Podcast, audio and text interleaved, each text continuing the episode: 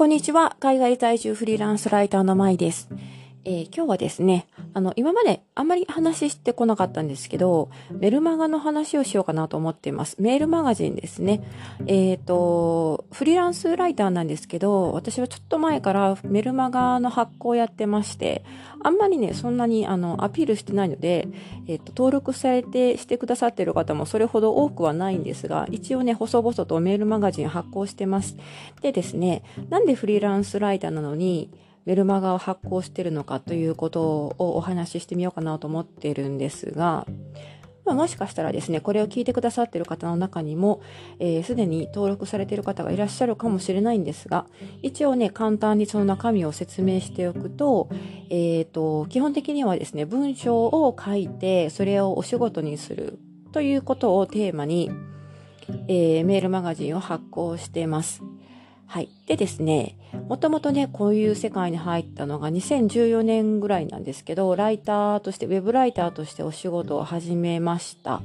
で、その時はあんまりあのインターネットのこととか詳しくなくて、えー、ブログとかね、ウェブサイトの知識とかも全然なかったんですけど、だんだんとそういうね、方向性に興味が湧いてきて、で、2015年、えー、ライターを始めてすぐ翌年のにはですね、もう自分でブログをね、開設して運営をし始めちゃったんですね。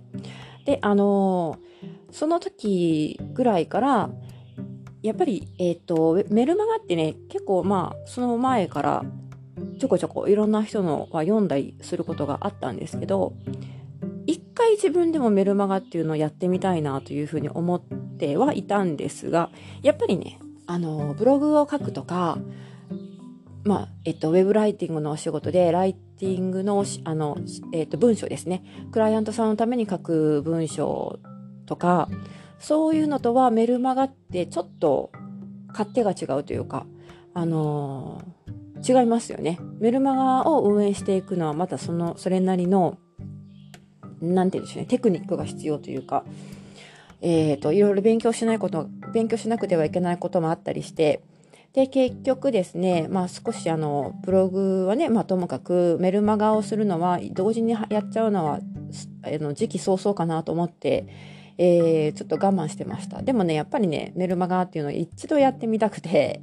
で、あの、まあ、始めちゃったんですよね。で、あの、いつぐらいから始めたかはっきり覚えてないんですけど、で、メルマガを発行し始めて、で、もともとその時にはすでにブログを持ってたので、ブログの中でね、メルマガ始めま、まれ、始めましたというふうに言って、で、告知をして、えー、まあでもそんなに登録してくれる人はいなかったんですけど、で、いろんな、あの、メルマガをね、発行するためには、その、専門の、えっ、ー、と、その、なんていうのかな、業者というか、そういうところを経由しなくてはいけないとか、そういう、経由した方がよっぽど楽ちんなので、えっ、ー、と、まあ、メルマガを発行するための、プラットフォームとかをね、使ってました。で、あの、そのプラットフォームとかいうのも、いろんなところを使ってですね、え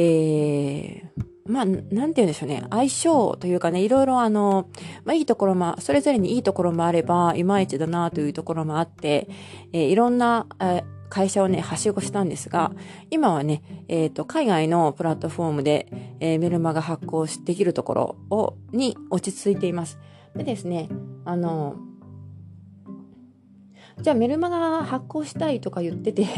何をしようかな、みたいな。何のために発行しようかな。何のためにメールマガを書けばいいのかな、みたいな。そういうのはね、あんまりあの、考えてなかったんですよね。それで、えー、とりあえずね、なんとなく書いてるうちに、だんだんと、その、なんていうんですかね。やっぱり文章、私と同じように文章を書いて、それを、うん、仕事にしてみたいとか、そこで副収入を得てみたいとか、うん、まあ、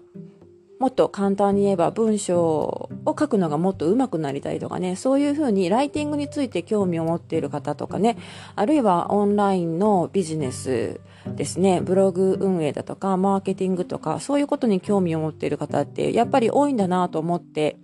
で、あの、そういう人たちをターゲットにして今はメルマガを書いています。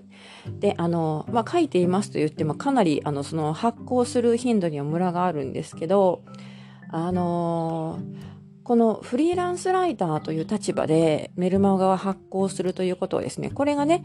えっ、ー、と、どうなのかなっていう話なんですが、実はでも最近になって、ここ数年ですね、えっ、ー、と、海外の、えっ、と、海外のと私が言うのはですね、英語圏ですね、英語圏のライターさんの中で、割とね、えっと、メルマガを発行する人が増えてるんですよ。で、えっと、まあ、そのた、だから、そのための、メルマガ発行のためのプラットフォームとかもね、えー、海外産のものはちょこちょこできています。で、あの、それはなんでかっていうと、えー、あの、まあ、も、えっとね、その前置きとして、一応ね、あの、私、日本語でもブログとかね、ブログを書いたりとか、ライティングのお仕事で、えっ、ー、と、文章、日本語で文章で書いて、えー、クライアントさんに売ってるんですけど、あの、英語でも文章を書いてまして、それはまあ趣味もあれば、趣味という点もあれば、ブログ運営として、あの、英語の文章、英語のブログですね、を書いているんですね。で、あの、その一環で、ちょっとね、海外の、海外産のプラットフォームで英語の文章を投稿しているところがあって、で、えっあの、そのプラットフォームで結構ね、海外、海外ライターさんというか、英語の英文ライターさんと、まあ、コミュニケーションがあったりとか、彼らの記事、文章を読みに行ったりとかよくするんですが、そこで、その、ライターさん、フリーランスライターの中でですね、メルマガというか、まあ、あの、こちらではニュースレターというふうに言ったりするんですけど、ニュースレターの発行を、あの、始めましたとかね、ニュースレターの発を発行してるので、みたいな、そういう、え、ー、と、登録してくださいね、登録はこちらです、みたいな案内が結構挿入されてきているんですね。これ、おそらく、ちょっと前、5年ぐらい前はそんなこと全然なくて、あの、ごく最近というか、ここ2、3年のムーブメントだと思います。そういうニュースレターを発行する方っていうのが圧倒的に増えてきたんですね。で、あの、それは何でかっていうと、やはり、フリーランスライターさんってどうやって稼いで出るかっていうと、まあ、私みたいにね、文章を書いて、えー、で、依頼されて、依頼してくる人とか会社とかに納品して、それでお金をね、報酬をいただくという形で、えー、収入を作るとか、あとは、あの、やっぱりブログの運営ですね。ブログ運営で広告を載せて広告費用を稼ぐとか、あとはあの、Kindle とかね、Kindle の書籍とか、その他のプラットフォームでコンテンツを自分で作って売って、文章を書いて、その、それを作品として、えー、読者というかね、消費者に購入してもらう。で、その中から、あの、まあ、印税をもらったりだとか、あとはもうその商品としての、えっ、ー、と、代金をもらったりとか、そういう形で収入を作っていく。という、こういう形になるかなと思うんですよね。でそれ以外に、あの、そういう、えっと、文章投稿のプラットフォームとかがいっぱいあるんですが、その中で、えー、例えばですね、あの、今、多分一番有名なのはミディアムというところかなと思うんですが、ミディアムとかだと、あの、会員制になってまして、読者からお金を集めてですね、えっと、その読者から集めた会費を、そのプラットフォームに貢献した人を、貢献したライターさんで分配するという、そういう仕組みになってるんですね。だからそこでいいコンテンツを提供して、えー、投稿して、公開して、で、たくさんの人に読まれれば、その読まれた時間に応じて、あの、ま、計算方法はプラットフォームによってかあの異なるんですけど、ミディアムの場合は、けえーと、読まれた時間に応じて、えー、報酬が支払われるという、そういう形になってます。だから、あのまたそれは新しいスタイルで、まあ、ざっくり言うとサブスクリプションみたいな感じなん。ですけど、でそこで、え、ー、と、そのお金がもらえるプラットフォームに文章を投稿して提供してで、そこから収入を受け取るという形ですね。これミディアムだけじゃなくて他にもいろいろあるん。ですが、私が多分、まあ一番よく知ってるのがミディアムなので、今ミディアムの話をしました。でですね、そういう形で、ライターさんっていうのは、ここまで、えっ、ー、と、自分でね、お金を稼いできてたわけですよ。フリーランスなので、どこの団体にも所属しないというワーキングスタイルですよね。だからまあ、そういう形でいろんなやり方を、えっ、ー、と、並行して行いながら、うんと生計を立てていくという形でやってきてたと思うんですがところがやっぱり最近はですねそれがあのうん、なんて言うんでしょう、難しいというわけじゃないんですけど、やっぱり、もあの、一番の大きなところは、ブログ運営での収入が格段に落ちてしまっているというのが背景にあると思います。ブログでね、もう、あの、英語圏に関しては、日本のブログでも、最近はね、もう稼げないとか言ってる人が多いですけど、英語に関する、英語ブログに関しては、もっとそれが早くて、えー、2016年ぐらいはね、もう、あの、ブログやっても稼げないよという話が出回っていたんですよね。なので、もうそのブログで稼げないっていうのは、もう最初から、最初からというかね、かなり前から、えっ、ー、と、英語圏のそういうライターさんの中では、よく知られた話だったんですけど、それでこういうミディアムとかね、そういうプラットフォームに一気に人が集まったというところがあると思います。ところがですね、そのミディアムとかね、そういうプラットフォームで、えっと、文章を提供してお金をもらえるプラットフォームっていうのはあるんですが、やはり、所詮は他人のプラットフォームなので、他人様のプラットフォームなので、その、いつサービスが終了するかもわからないですし、その、えっと、サービスそのものがね、ポリシーを変更したりとか、例えばあの、うんと、報酬の計算方法が変わったりとか、そうなると、あの、急にやっぱり極端に収入がガクンと落ちたりすることもあるわけなんですよ。まあ、実際にそういうことが本当に起こってるんですが、あとはですね、あえっと、そのミディアムとかもそうなんですけど、こっちのプラットフォームって結構いきなりバンされることがあるんですね。で、あの、アマゾンとかもバンされたとかいう人もいるんですけど、えー、っと、まあ何かのね、理由が、何らかの理由があって、プラットフォームがそのライターを追い出すんだとは思うんですが、ライターさんの方はね、全然心当たりがなかったりとか、あの、ある日突然同じようなスタイルで文章を書いてて、ある日突然バンされるっていうのは、かなりショッキングですよね。で、そこで稼いでいればいるほど、あの、バンされた時の影響は大きくなります。当然ですが。なので、そういう時にそのバンされるっていうのは、そのアカウント削除されるっていうことなので、それまで書いていた文章、それまで書いていた文章は、もう、あの、ライターであればね、多分バックアップとか取ってると思うんですが、それはまあともかく、フォロワーとかね、全部消えてなくなっちゃうわけですよね。だから、あの、まあ、例えば1000人とか1万人とかフォロワーがあったとしても、もうすべて自分の手元には何も残らなくなるという状況なので、それってすごく怖いことですよね。だから、そのためにメールマガジンとかニュースレターとかが注目されるようになったのかなというふうに思います。な、何がいいかっていうと、メールマガジンとかニュースレターっていうのは、一応ね、通常はですね、基本的自分で、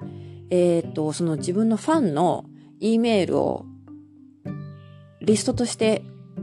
保有することができるんですよね。確保できるんですよね。だから、そのプラットフォームにバンされるとか、そういう危険性が、まあ、あったとしても、そういうことが起こったとしても、自分の手元に、あの、メールマガジンの登録 E メール、メールリストっていうのは、えー、まあ、ビジネスでいうところの顧客リストみたいなものなので、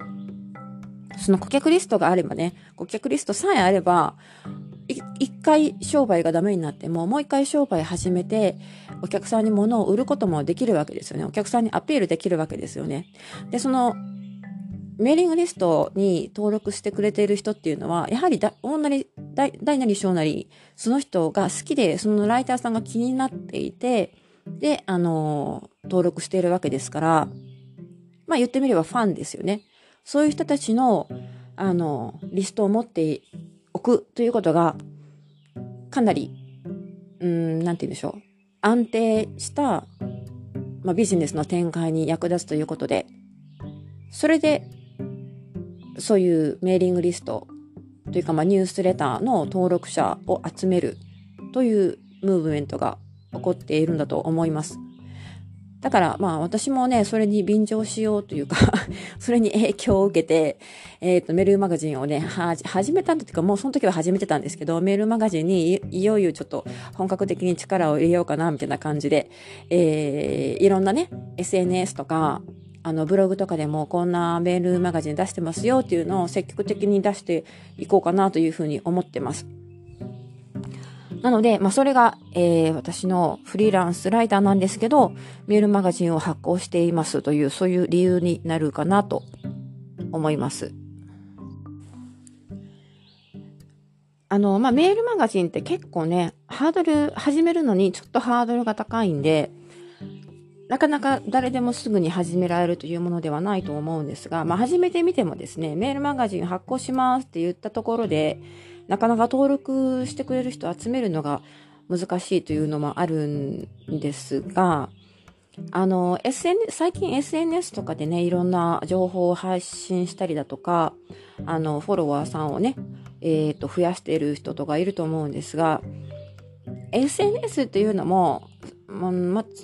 なんていうのかな、極端なことを言えば、明日そのサービスがどうなるか、どうなってるかっていうのはわからないですよね。だから、割となんか新しい SNS が生まれては消えていくじゃないですか。これまでも、まあ、有名なところね、Facebook とかまだあの残ってますし、Twitter もね、結構日本人の方にはすっかり浸透、やっと浸透してきたかなという感じなんですけど、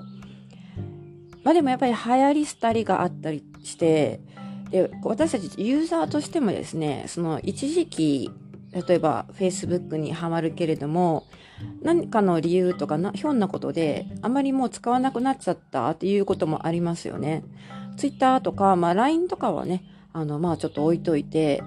えっ、ー、と、何でも、どんな SNS でも、まあ、新しいものがあったら気になって使い始めたりとかあると思うんですが、やっぱりちょっと飽きてくる時とか、まあ、ね、あるし、嫌気がさすこともあるじゃないですか。それでいろんな、あの、サービスをね、こう渡り歩いたりすることもあると思います。私もそうなんですけど、でも、やっぱりそれでいて、やっぱり最初からずっと使い続けてるのって E メールだと思うんですよね。E メールだけは、あの、例えば私なんかも、1990年代から多分一番最初 E メール、G メールですね、を取ったと思う、アカウント取ったと思うんですけど、あ、もしかしたら2000年に入ってたかな。まあ、とにかくそれぐらいに G メールのアカウントを取って、えっ、と、その時のアカウントまだ未だに使ってますからね。だからそう思うと、えー、E メールっていうのは割と、なんて言うんでしょう、そのウェブの仕組みとしては、ウェブサービスというか、まあコミュニケーションの仕組みとしては古い方だと思うんですが、でもやっぱりみんな使ってますよね。だからそれを使って、そこを利用して、えー、メールマガジンとかね、ニュースレターを発行しないのはもったいないような気がします。まあ、ある意味、えー、最近ブログとかね、読まれなくなってきてると言いますけど、でもそれでもメールはチェックすると思うんですよ。だから、あのーやはりメールマガジンとかね、ニュースレターとか、マーケティングツールとして強いなというふうに感じてきています。というわけで、まあ、メールマガジンね、あの、今もやってるんですけど、これからも多分続けていくと思いますし、えー、っと、まあ、マーケティングのツールとして有効とか、えっと、効果があるものだと思うので、まあ、もし興味があればですね、メールマガジンっていう考え方、やり方も試してみてはいいんじゃないかなと思います。はい。あの、割と日本とかだと、どちらかというと、やっぱり会社とかね、あの、ビジネスをやってる方、個人ビジネスですね。えー、まあ、フリーランスライターもとかもね、個人ビジネスといえば個人ビジネスなんですけど、ライターさんというステータスで、えー、そういうメールマガジンを出している方っていうのは、ごくごく少数だと思います。でもやっぱりね、あの、文章を書く、書く、書いて食べていくというかね、文章でお金を稼いでるわけですから、メールマガジンというのは、ライターさんこそね、やった方がいいんじゃないかなと私は思ってて、なので、えー、もし興味があればですね、また、あの、メールマガジンとかも、並行して行われ、やってみるといいんじゃないかなと思いました。